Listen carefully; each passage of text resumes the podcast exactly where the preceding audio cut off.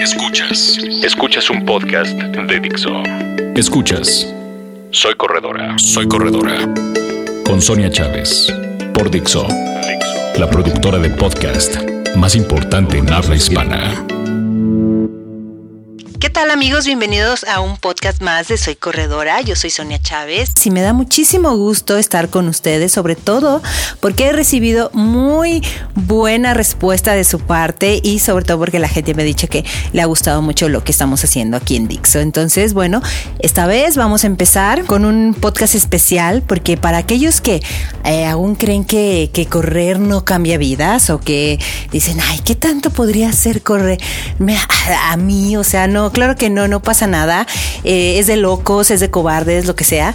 Eh, les quiero contar una historia que nosotros eh, hemos recibido en Soy Corredora. Ustedes saben muy bien que hay un apartado de historias que inspiran. Y bueno, les voy a contar la historia de una chica mexicana que ahora vive en Canadá y que les va a platicar un poco de cómo fue su encuentro con correr y cómo es que le cambió la vida. Esta es la historia de Laura Montero. Escuchas. Escuchas. Soy corredora. Dixo. Siempre me consideré una apasionada del deporte, porque desde pequeña estuve metida en algún tipo de actividad física. Primero gimnasia olímpica y después por muchos años básquetbol. Tuve muchas lesiones y aún así seguía jugando. Dedos rotos y yo seguía jugando. Un hombro dislocado, me lo acomodaba en ese momento y a seguir jugando.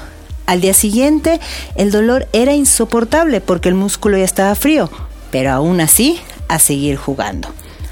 Los domingos no entrenábamos, así que terminé por instalar una canasta en la cochera de mi casa. Y adivinen, a seguir jugando. Solo una operación de emergencia de mi hombro dislocado, el cual ya no resistía un estornudo más debido a que el músculo estaba ya muy atrofiado y ya no era capaz de sostenerse en el hueso como tenía que ser, me pudo parar de jugar básquetbol. La rehabilitación fue muy larga y muy dolorosa, pero tuve la fortuna de tener a mi lado a una gran profesional de la rehabilitación. Así que después de una larga terapia y mi pasión por el deporte, regresé a ejercitarme. Traté muchas y muy variadas disciplinas. Aquafit, pilates, yoga, kickboxing, natación, spinning, de todo un poco prácticamente a diario durante varios años un embarazo, el primero, de alto riesgo y seguía yo haciendo deporte. Un segundo embarazo, este muy saludable y el deporte seguía siendo parte de mi vida. Hasta el día anterior de que naciera mi segundo bebé, pues con ella la felicidad de tenerla entre mis brazos fue tan grande, pero también llegaron los problemas postparto. Fue ahí que empezaron, creo que por primera vez en mi vida, las excusas. Estaba cansada por los dos hijos. El trabajo, la casa, el marido, cambio de residencia que implicó dejar mi país, ahora vivo en Canadá, depresión por dejar a mis padres en Guadalajara, hermanos y otros familiares, mis amigos, mi país, mi gimnasio, mi trabajo. Excusas sobraban. Pasó un año de mi nueva vida y las excusas no paraban. Una noche, tratando de salir de la tristeza que me envolvía, Pensé que lo único que me sacaría nuevamente adelante sería hacer deporte otra vez. Lo intenté y mi primer paso fue registrarme en un gimnasio. Hacía elíptica todos los días, me iba en bicicleta, pero al cabo de algunos días siguieron las excusas. Sigo cansada, sigo deprimida, me decía. Esto no me está ayudando. ¿Qué punto tiene? ¿Para qué lo hago? Y entonces decidí parar. Al fin y al cabo, nada había cambiado. Todos los días de camino al supermercado pasaba por el Running Room, una tienda que se especializa en todo lo que un corredor puede necesitar y te brinda clínicas. Desde aprender a correr, porque después de vivirlo puedo decir que como todo tiene su ciencia, hasta prepararte para participar en un maratón. Un día pasando por ahí decidí darme el tiempo y parar en el establecimiento. ¿Quién sabe? Pensé, quizás correr sí me daría una razón para seguir haciendo deporte. Me lo dije antes de finalmente decidirme a abrir la puerta. Me ilusioné. Me involucré más en el blog de muchas personas. Pero con todo y eso no me decidí a empezar. Seguían las excusas.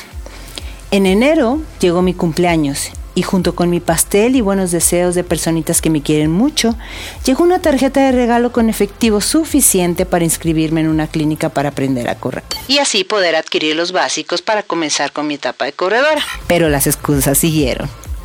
Sigo deprimida, no tengo energía, este país es muy frío, no me veo saliendo a correr con temperaturas que se miden grados bajo cero.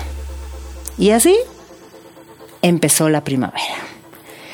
La primavera llegó y aunque me hubiera gustado que junto con la nieve las excusas se hubieran derretido para dar paso al sol y la naturaleza que vuelve a renacer, las excusas seguían en mi cabeza. Entré a trabajar y ahora estaba cansada por el trabajo.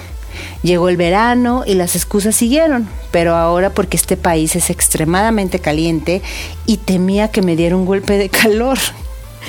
Llegó el otoño y por curiosidad y quizás un poco por casualidad, paré en la tienda aquella para ver cómo me sentía una vez ahí y pedir informes. Inténtalo, me dijeron.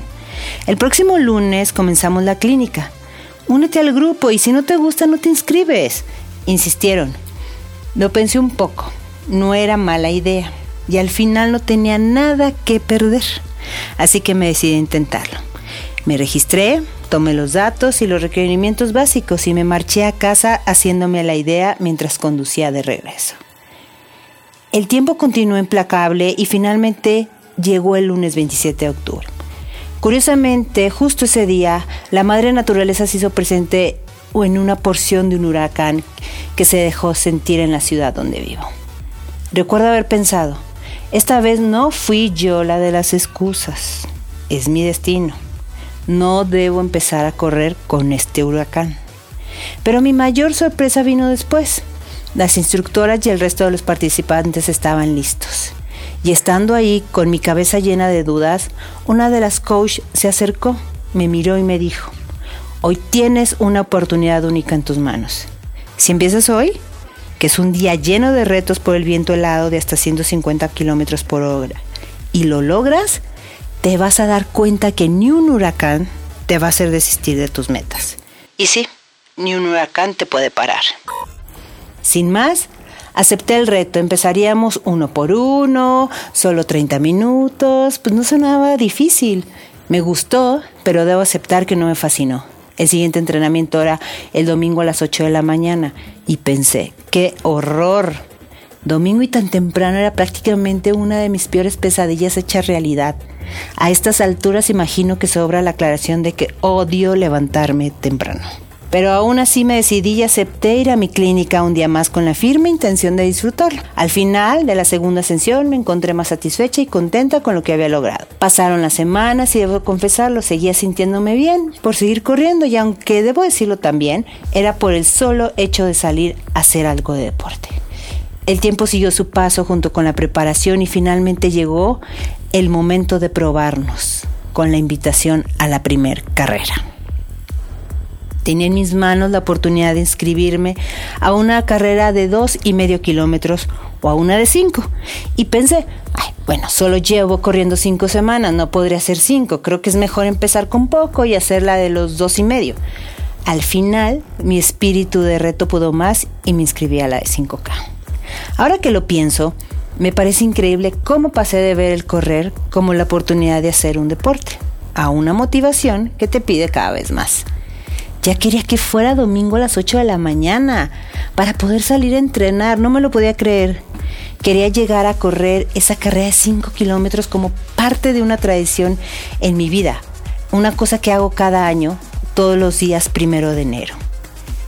En ese momento Así pude definir y entender el verdadero significado de la palabra pasión, pues empecé a enamorarme de ese sentimiento de querer despertar y estar ilusionada todo el día pensando en el momento de mi siguiente entrenamiento, de mi oportunidad de llegar a la meta.